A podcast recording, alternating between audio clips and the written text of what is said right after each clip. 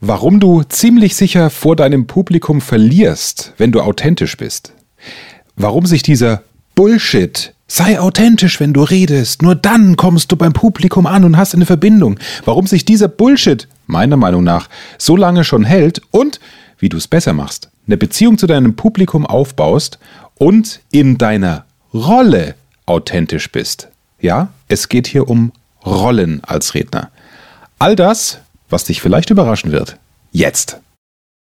Der Erfolgreich Reden Podcast. Durch die richtige Kommunikation machst du als Selbstständiger oder Unternehmer mehr Umsatz. Als Angestellter machst du schneller Karriere, weil du bei den Entscheidern auffällst. Nutze die Techniken der Profi-Moderatoren für deinen Erfolg, beruflich und privat. Echte Hacks aus der Praxis, die definitiv funktionieren. Und hier ist der Mann, dessen Handwerk sein Mundwerk ist, Axel Robert Müller. Zu Beginn habe ich eine kurze Geschichte für dich. Als Elvis Presley, der große Elvis Presley, noch gelebt hat, hat er an einem Elvis Double-Wettbewerb teilgenommen. Hm. Die gab es damals schon, zu seinen Lebzeiten. Jetzt, nach dem Tod, er wird ja verehrt, immer noch als Kult, gibt es Elvis-Doubles noch und nöcher logischerweise. Aber zu Lebzeiten hat der große Elvis Presley selbst an einem Double-Wettbewerb teilgenommen. Und rate mal, auf welchem Platz er gelandet ist. Insgesamt gab es 17 Plätze und er ist auf dem vierten von 17 Plätzen gelandet. Das heißt, im Umkehrschluss, drei falsche Elvisse waren vor ihm. Das heißt, das Publikum, das den jeweiligen Elvis gewählt hat vor dem echten Elvis, fand, dass die Doubles besser angekommen sind, authentischer waren offensichtlich als der echte Elvis. Diese Geschichte zeigt doch, wo das Problem liegt. Wenn du authentisch bist, heißt das im Umkehrschluss doch nichts anderes, dass du so bist wie zum Beispiel zu Hause. Wie sprichst du denn zu Hause? Mit deiner Frau, mit deinen Kindern, mit deinem Partner, wenn du noch jung bist, mit Kumpels, deiner Schwester? Achtest du da genau auf deine Worte? Achtest du da auf Tempo? Achtest du da auf Aussprache? Sagst du da, bitte Schatz, gib mir doch mal bitte die Butter rüber? Oder sagst du, ja, kannst du mir kurz die Butter hergeben? Wenn du authentisch wärst beim Reden vor Menschen, ob im Meeting, in einem Referat oder vor einer größeren Gruppe, dann kannst du nur verlieren. Und das werde ich dir beweisen in dieser Folge. Es ist für mich eines der größten Missverständnisse in der Rhetorik oder von Präsentationscoaches. Ich habe mal auf blöd jetzt hier beim Google eingegeben, beim lustigen Onkel Google. Rhetorik oder Präsentationstraining Authentizität. Und da komme ich direkt auf die Seite eines Trainers. Der hat die Schlagzeile Sei du selbst. Die anderen gibt es ja schon. Super witzig, ja, es ist ein netter Spruch, aber geht aus meiner Sicht in die völlig falsche Richtung. Er schreibt weiter, an einem authentischen Menschen fällt auf, dass er sich wenig Gedanken darüber macht, wie das ankommt, was er sagt und tut, mit sich im Reinen ist und gelernt hat, sich zu akzeptieren und sich mit seinen Stärken und Schwächen annehmen kann. Allein bei diesem ersten Satz wird mir schon schlecht. Einen authentischen Menschen erkennt man oder es fällt ein authentischer Mensch auf, damit, dass er sich wenig Gedanken darüber macht, wie das ankommt, was er sagt und tut. Ganz ehrlich, wenn ein Manager in der Wirtschaft darauf pfeift, wie das, was er auf der Jahrespressekonferenz, auf der Aktionärsversammlung, auf der Abteilungsleitersitzung, wie das ankommt bei denen, dann macht er den falschen Job. Denn er hat doch ein Ziel. Er will doch alle mit ins Boot nehmen. Er will doch sagen, hey, lasst uns die Umsätze um 20, um 30 Prozent steigern. Ein Lehrer, der vor der Schulklasse steht und sich keine Gedanken macht, wie das ankommt, was er sagt und tut, was ich hier auf diesem Internetauftritt des Rhetoriktrainers sehe. Der Lehrer kann doch nur scheitern und hat doch nur demotivierte Schüler in der Klasse. Das ist der größte Bullshit, den ich seit langem in diesem Internet gelesen habe, aber der sich tatsächlich noch hält. Viele Trainer werben eben damit, ah, wir schaffen es, das Authentische rauszuholen aus ihnen. Wobei, wenn es ums Rausholen geht, dann geht es doch langsam in die richtige Richtung. Jetzt weiß ich, was du sagst. Ich habe hier eine Zeitung vorbereitet wenn ich dich mit Obama konfrontiere, mit Barack Obama. Oh, der ist doch super. Yes, we can. Hey, der ist doch super authentisch. Nein, ist er nicht. Er wirkt authentisch, weil er hart trainiert hat. Ich habe in der Frankfurter Allgemeinen Sonntagszeitung am 10. Februar, hey, da hatte ich Geburtstag, ein Interview gelesen mit Stefan Wachtel, der Topmanager und Politiker, trainiert für den richtigen Auftritt. Und er hat erzählt, Barack Obama ist einer der sprödesten, sperrigsten intellektuellen Redner gewesen, die es gibt. Als Jurist damals, als er eben noch nicht im Licht der Öffentlichkeit stand. Ein, ich zitiere das mal, der Obama, den wir alle nicht kennen, vorm Training, ein sperriger Intellektueller, kompliziert, ein rechthaberischer Jurist, der zu langsätzig spricht, zu schnell und dabei auch noch nuschelt. Das heißt, wäre Barack Obama authentisch und hätte niemals seine Art zu präsentieren, Reden zu halten, trainiert, wäre der Mann niemals Präsident geworden. Keine Sau hätte den gewählt. Du kennst die Juristen, die in ihrem Juristendeutsch vor sich hinschwallen, man versteht nichts, es wird genuschelt und co. Also Barack Obama, was oft als Lichtgestaltbeispiel hergenommen wird, ist das Ergebnis, dass Training zu dem geführt hat, was die Menschen als authentisch empfinden. Genauso seine Frau. Sie hat hart an sich gearbeitet. Ein weiteres Beispiel. Steve Jobs.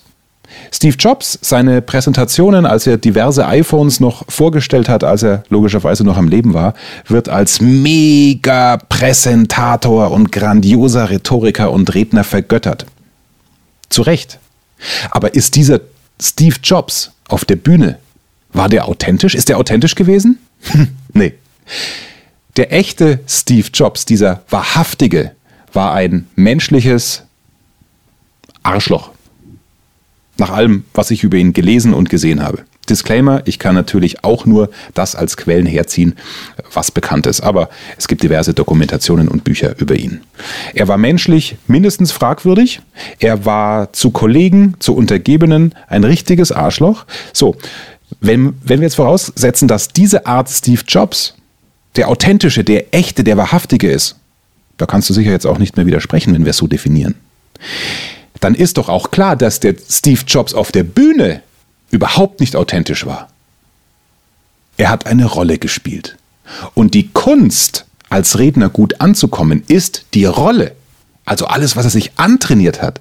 Die Rolle nicht wie eine Rolle und etwas vorspielen wirken zu lassen.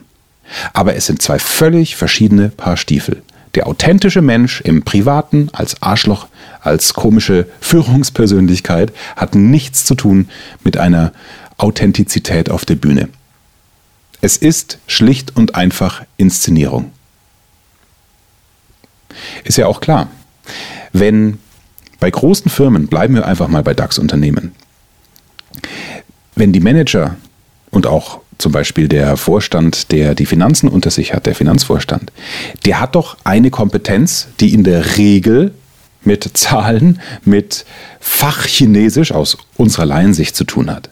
Wenn der also authentisch wäre, wenn er auf einer Aktien, an, auf einer Aktionärshauptversammlung etwas sprechen würde, dann würde er nur Fachchinesisch reden. Auch da überlegt er sich ja, wie kommen meine Botschaften an? Man beeinflusst dadurch ja indirekt oder auch direkt den Aktienkurs. Also auch da muss jedes Wort abgewogen werden. Heißt, alle, die da gut performen, sind trainiert oder haben zumindest Beratung. So richtige Naturtalente gibt es, glaube ich, nur ganz, ganz, ganz, ganz selten. Das ist viel zu heiß heutzutage, weil dir jedes Wort juristisch dann auch von der Finanzaufsichtsbehörde möglicherweise im Mund rumgedreht wird.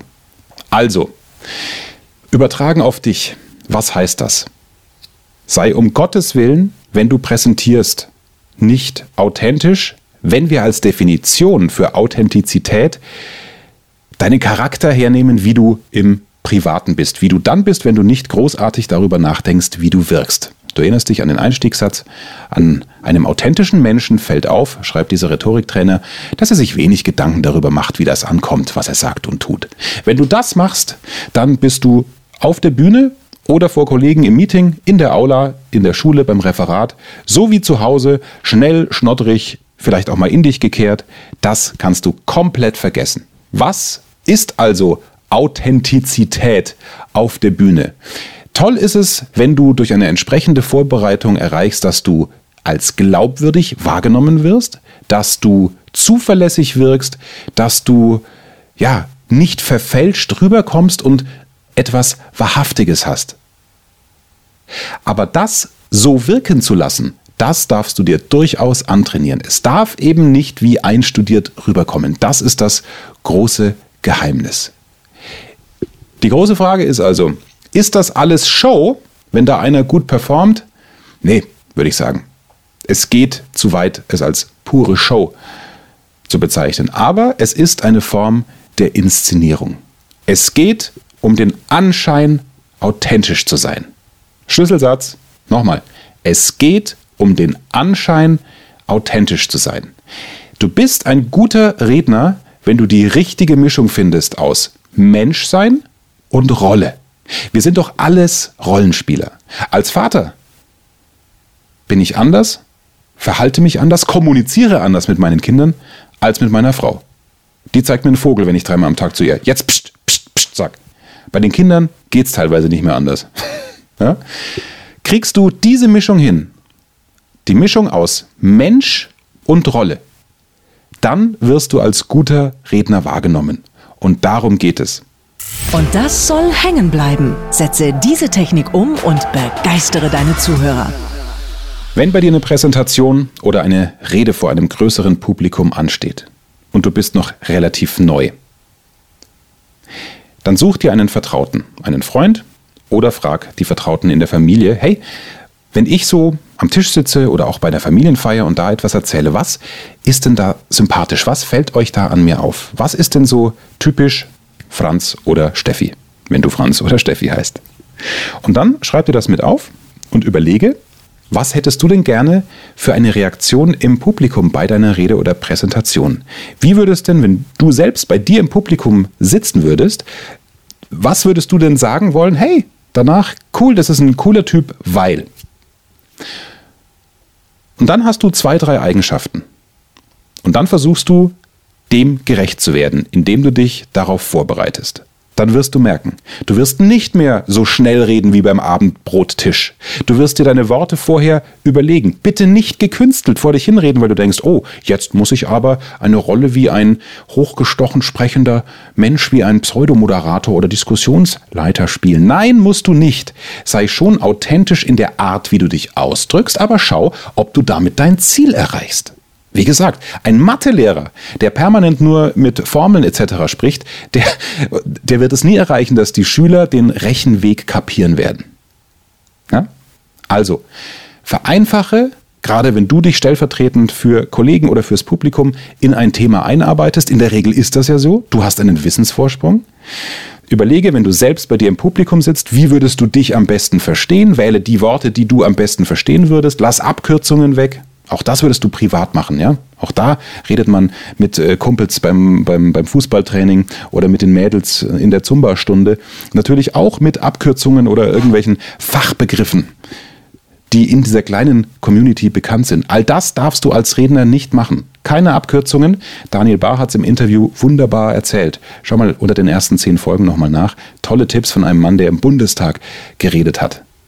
Und jetzt als Allianzmanager natürlich auch viele Präsentationen halten muss. Also, du guckst, dass du das so hinbekommst, dass du dir selbst gerne zuhören würdest. Du versuchst, die Eigenschaften ein bisschen nach vorne zu spielen, die Teil deiner Person sind, die dich sympathisch machen, die das Ziel verstärken von dem, was du möchtest, was beim Publikum ankommen soll. Und dann trainierst du das.